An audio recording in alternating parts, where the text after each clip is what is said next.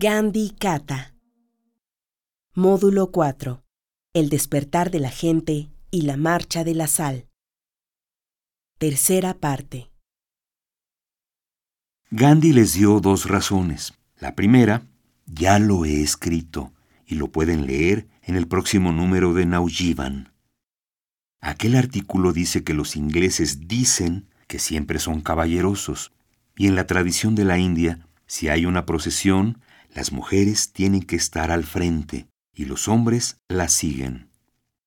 Si nosotros del Sabarmati Ashram tenemos una marcha de Sabarmati a Dandi y pongo a las mujeres al frente, los ingleses seguramente dirán, oh, Gandhi ha puesto mujeres a la cabeza de la procesión. Entonces, nosotros no usaremos nuestras macanas para prevenir que vayan más lejos. Entonces, para darles a ellos la oportunidad de pegarnos, decidí dejarlas a ustedes fuera de la marcha. La segunda razón probablemente deriva de sus reflexiones sobre la marcha previa en Sudáfrica que les mencioné ayer, cuando les conté de la mujer que aceptó ser satisfecha con la poquita comida que se le servía.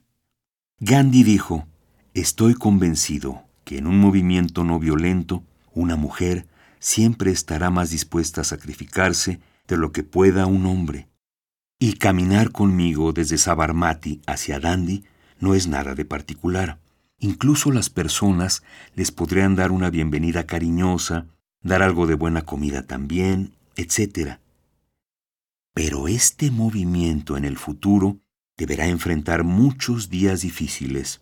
Entonces, quiero reservar a las mujeres del ashram para esos días difíciles, porque estoy convencido que las mujeres pueden enfrentar las dificultades de forma más valiente que los hombres. Este argumento dio satisfacción a mi madre y a mis tías, que fueron a discutir este problema con Gandhi. Entonces la marcha empezó, y tengo que ir un poco más rápido, porque apenas comienzo la narración de la marcha, y fue una marcha larga. En una aldea alguien dijo que había una mujer de 105 años que no podía caminar, pero que quería ver a Gandhi. Entonces, él se ofreció a ir a verla. Y así fue. Pero cuando Gandhi quiso tocarle los pies como se usa en la India, cuando se quiere demostrar respeto a un mayor, ella le pidió no hacerlo, pues él era un Mahatma y no debía estar haciendo esas cosas. Gandhi dijo que no le gustaba que le dijeran Mahatma, pero desafortunadamente la gente lo llamaba así y no podía siquiera dar sus respetos a personas venerables. Entonces le dijo, Está bien, le diré solo Namaskar, que es el saludo tradicional de la India. Usted es más grande que yo y le pido su bendición. Quiero sus bendiciones. Ella le dijo, por supuesto, lo puedo bendecir. Y en unos términos muy peculiares de un Gujarati rural, le dijo, Svaraji Lainevela Abjo. Regresa pronto después de que obtengas la independencia. Gandhi entendió esto como la bendición que le llegaba de parte de todo el país. Regresa pronto después de que obtengas la independencia, y continuó pensando en esto todo el tiempo. La gente de la India quiere que regrese pronto después de haber obtenido la independencia. Entonces, cuando llegó a otra aldea llamada Badgaon, en un mitin público dijo, No sé si puedo traer la independencia al país, pero tomo el voto de no volver a entrar en mi ashram hasta que India obtenga su libertad y jamás volvió al ashram. Gandhi estaba expectante ante la posibilidad de ser arrestado en cualquier momento, pero no lo había sido. Incluso después de llegar y colectar un poco de tierra que contenía un poco de sal, desobedeciendo la ley, no fue detenido. Eso fue al final de la marcha. Estuvo en diferentes aldeas por un mes y escribió otra nota al gobierno diciéndole, Ustedes están tratando de jugar al gato y al ratón conmigo, pero he decidido organizar una redada al depósito de sal. La palabra redada significaba, según lo aclara Gandhi, que los ayagrahis, que irían a tomar sal de montones, tenían que avisar al gobierno del evento, y se iba a desobedecer la ley. La aldea elegida fue Darasana, a unas 50 o 60 millas al sur de Dandi, y alrededor de los montones de sal había una zanja de agua salada que se tenía que cruzar antes de llegar a los montones de sal. Y afuera de la zanja estaba un alambre con púas a través del cual se debía pasar. Naturalmente, tenías que dar el aviso oficial antes de entrar e intentar llegar allí para que la policía pudiera usar la fuerza y pararlos mucho antes de su intento de llegar a los montones de sal. Gandhi no pudo llegar a Darasana. Llegó a Dandi la noche del 5 de abril. Un mes después de esto, el 5 de mayo, Gandhi fue arrestado a medianoche por 200 policías que fueron solo por el hombre de 62 años que no tenía armas. Lo rodearon, lo despertaron a medianoche y le dijeron que querían arrestarlo. Pidió lavarse primero los dientes. Entonces todavía tenía dientes. Y pidió tiempo para orar. Le dijeron que sí, pero que tenía pocos minutos porque ellos tenían planeado llevarlo para alcanzar el tren, el cual nunca paraba en las estaciones pequeñas, pero hicieron parar el tren a las dos de la mañana y metieron a Gandhi en el último compartimiento donde le tenían reservado un lugar. Entonces, no tenía mucho tiempo. Pero Gandhi estaba lavándose los dientes y daba instrucciones para que se llevaran sus artículos para su periódico La Joven India, Young India, y le pidió a su nieto Kanti, quien era una de las 79 personas que lo acompañaban, que empacara su rueca para que pudiera hilar. Entonces, la gente de Karari y Madhvad, donde Gandhi se estaba quedando, se despertó y encontró que la policía había venido a arrestarlo. Todas las mujeres vinieron de Darashana, pero Gandhi estaba rodeado por 200 policías armados, así que no podían acercarse a él, por lo que las mujeres preguntaron si podían quedarse ahí en pie, y les respondieron que sí. Entonces comenzaron a cantar. Cuando ayer en la tarde vi aquí en México un poco de alegría en una manifestación, disfrutando incluso durante la protesta, pensé que las mujeres con Gandhi hacían lo mismo. No estaban exactamente dando bendiciones a Gandhi, sino que le cantaban una canción auspiciosa.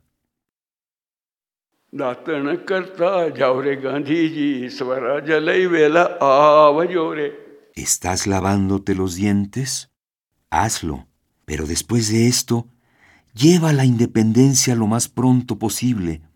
Después de lavarte los dientes, ¿te vas a bañar? Báñate, pero después de esto, lleva la independencia de inmediato. Estas son las canciones que cantaban. Nadie las escribió pero llegaron desde la boca de la gente. Esta fue posiblemente una de las campañas no violentas más grandes, donde 60.000 personas fueron detenidas y con participación de hombres y mujeres de todos los estados. Fue una lucha de personas que tenían fe en la fuerza de la no violencia en contra de aquellos que tenían fe en la fuerza de las armas. Esto es un asunto que toma tiempo para contarlo, y no lo voy a describir detalladamente, pero después de que Gandhi fue detenido, el movimiento continuó y se hizo más y más severo. La gente fue castigada, miles de personas fueron detenidas, muchos fueron asesinados. Debo decirles que el paso fundamental en la estrategia que les mencioné sobre la campaña de Gandhi fue lo de la selección de los marchistas. En sus 79 marchistas y asociados a la marcha, no estaba un solo trabajador político. Todos eran internos del ashram que tenían fe en los once votos. Gandhi creía que aquellos que iniciaron el movimiento debían ser modelos a seguir para las masas. Las masas podían intentar su mejor esfuerzo, pero los iniciadores tenían que tratar de ser los más puros. Y yo creo que sí demostraron ser un ejemplo de vida.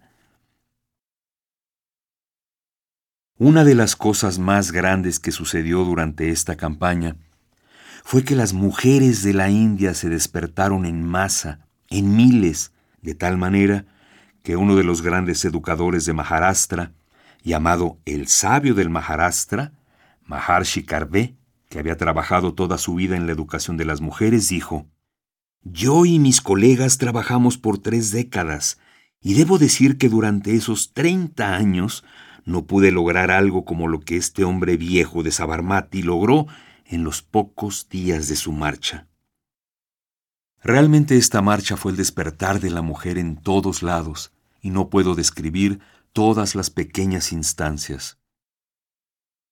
Después de llegar al lugar en donde recogieron la sal, Gandhi invitó a las mujeres a unirse, les entregó el programa y les pidió que ellas fueran a bloquear, en grupos de dos, las tiendas de alcohol y de ropa extranjera. Una de mis tías, Maniben Parik, fue a una tienda con una colega de nosotros que era su hija pequeña de nueve años. No podían ser más de dos, y entonces se fue con su pequeñita. Después de que Gandhi fue detenido, los Ayagrahis fueron a Darasana. Allí hubo tremendas y muy crueles atrocidades para los Ayagrahis. El esposo de Maniben, Narhari, estaba en ese grupo. Él caminaba hacia el montón de sal y a cada paso la policía, parada enfrente, lo golpeaba con un gran palo que al final tenía un alambre de púas. Caminó hasta que desfalleció con sangre en todo el cuerpo y afortunadamente se recuperó. Hubo 40 representantes de diferentes periódicos de varios países cubriendo toda la historia.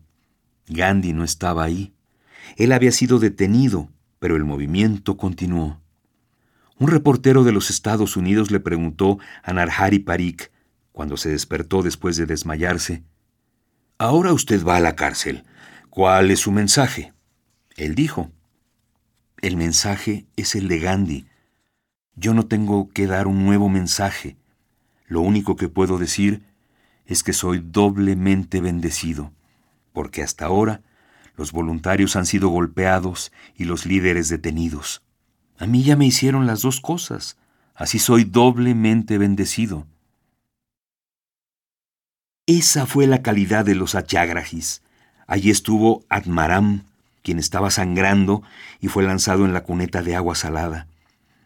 Más tarde, Atmaram dijo, lo que me preocupaba no era el agua salada que me estaba quemando, sino que me metieron en agua sucia que entró en mi estómago, y esto me estaba asfixiando. Cuando salió afuera de la zanja, fue golpeado cuarenta veces con un bastón, por lo que su estado de salud le impidió por segunda vez llegar a los depósitos de sal. No obstante, dijo que en cuanto se recuperara, regresaría allí para intentarlo por tercera vez. Este era el ritmo de las acciones. Gangaben, quien era tal vez la de mayor edad de las mujeres satyagrahis del ashram de Gandhi, iba al frente de una procesión con la bandera nacional en sus manos, y la policía golpeaba solo a la gente que tenía el asta de la bandera en sus manos. Era una procesión solo de mujeres, cuando una persona que tenía en la mano la bandera era golpeada, pasaba la bandera a otra, a la cual le pasaba lo mismo. Así que todas fueron golpeadas, totalmente conscientes de que eso les pasaría. Una a una fueron golpeadas. Por supuesto, Gangabén vestía un sari color blanco. Gandhi se enteró de todo esto en la cárcel, desde donde escribió una postal felicitando a esta mujer por su valor y diciéndole, no esperaba nada menos de ti. Lo hiciste muy bien. Pero luego vino una declaración que ningún otro político, militar u otro líder podría haber hecho. Solo Gandhi. Él dijo, es bueno, el ashram está orgulloso de ti. Pero si en lugar de recibir el golpe de un palo en la cabeza, hubieras recibido una bala en el pecho, habría bailado de alegría. Ese es el tipo de mensajes que Gandhi escribía incluso para estas mujeres valientes. Siempre esperaba más y más sacrificio.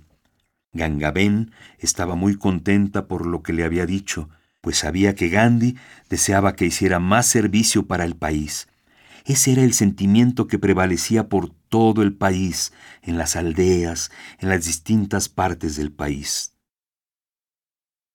En Northwest Frontier, ese era el nombre del estado en aquel tiempo, estaban los patans. En todo aquel estado, el 98% eran los patans bajo el liderazgo de Badshah Khan Abdul Ghaffar Khan, que más adelante fue llamado el Gandhi del Noroeste. Él también fue detenido. Este era el único estado en India en el que estaba permitido estar armados, y casi todos los patans portaban armas, pero bajo el liderazgo de Batshan Khan, todos tomaron el voto de la no violencia. Decidieron protestar en la capital, Peshawar, donde había cinco diferentes tiendas que vendían licor, por lo que se realizaron cinco procesiones pacíficas para hacer vallas. Este estado se anunciaba con declaración de ley marcial. La policía o los semimilitares no tomaban órdenes de algún oficial. Ellos podían disparar cuando quisieran. Así que dispararon sobre los que estaban caminando en la procesión pacífica y no se sabe cuánta gente fue asesinada, porque había muchos cuerpos muertos o semimuertos que eran tirados en cinco diferentes lados de la ciudad. Posteriormente, se hicieron investigaciones que establecieron la imposibilidad de saber cuántas personas habían muerto, porque vinieron dos camiones y se llevaron muchos cadáveres a las zonas boscosas y los quemaron. Los musulmanes en la India son enterrados, pero en este caso les pusieron petróleo y se quemaron los cuerpos, y no sabemos exactamente cuántos murieron porque los esqueletos tampoco se encontraban. Se pudo hacer un recuento de los cuerpos abandonados en diferentes lugares de la ciudad, dando un número total de 65. Algo común entre los 65 cadáveres fue que todos tenían una bala en el pecho, ninguno en las espaldas, porque nadie se escapó. Esa era la no violencia que practicaba una comunidad que supuestamente era la más violenta. Gandhi creía que si un grupo de personas violentas o una comunidad violenta pudiera revertir el proceso de la violencia a la no violencia, podrían llegar a ser mucho más no violentos que muchas otras personas. Y esto fue ampliamente demostrado por este grupo. Al día siguiente, de nueva cuenta, estaban las cinco procesiones y los soldados tenían otra vez la orden de disparar. En la procesión del día siguiente, los soldados que también eran indios pertenecían al área de Gadval, los soldados Gadvalis se negaron a disparar a la procesión silenciosa no violenta. Su superior, quien era un oficial británico, les dijo que por la ley marcial podrían ser sometidos a juicio y enviados a la cárcel por no seguir las instrucciones. Y aún así decidieron mantenerse en silencio, como mudos, simplemente guardaron silencio. Entonces todos fueron arrestados. Yo conocí a uno diez años después, Chandan Singh quien al ser liberado tras diez años de cárcel, decidió ir al ashram de Sevagram para estar unos días con Gandhi, antes de ir a su pueblo con su familia. Entonces, hubo soldados que se negaron a atacar la manifestación silenciosa no violenta. También esto sucedió. Pero les contaba la historia de Narhari, cuya esposa estaba haciendo valla, cuando un voluntario vino y le dijo, Mani, ven, tengo una triste historia que decirle. Y ella contestó, ¿cuál es? Nararibai se fue a Darashana. Y ella dijo, esto lo sé, todos lo sabemos. Sí, pero fue severamente golpeado. Y Manibén contestó, lo sabíamos antes que se fuera, que todos los que van a Darashana son golpeados. Y el voluntario dijo, desafortunadamente, ya no está vivo. Este era un rumor que no era cierto, porque perdió los sentidos y la gente pensó que estaba muerto. Imagínense a la mujer que se entera de que ya es viuda, que su esposo ha muerto en la primera línea de guerra. Pero ella dijo, no sé, tengo que verificarlo, pero en este momento estoy bloqueando la tienda de licor y no me puedo mover de esta área. Pero mi hija pequeña puede ir al ashram para averiguar qué ha pasado. Afortunadamente para ellas, el hombre aún se encontraba con vida. Mi madre se fue del ashram hasta donde estaban Maniben y su pequeña hija, quien más tarde se convirtió en una buena escritora. Ella escribió que cuando se encontraron las dos hermanas fue la primera vez que Maniben tuvo lágrimas.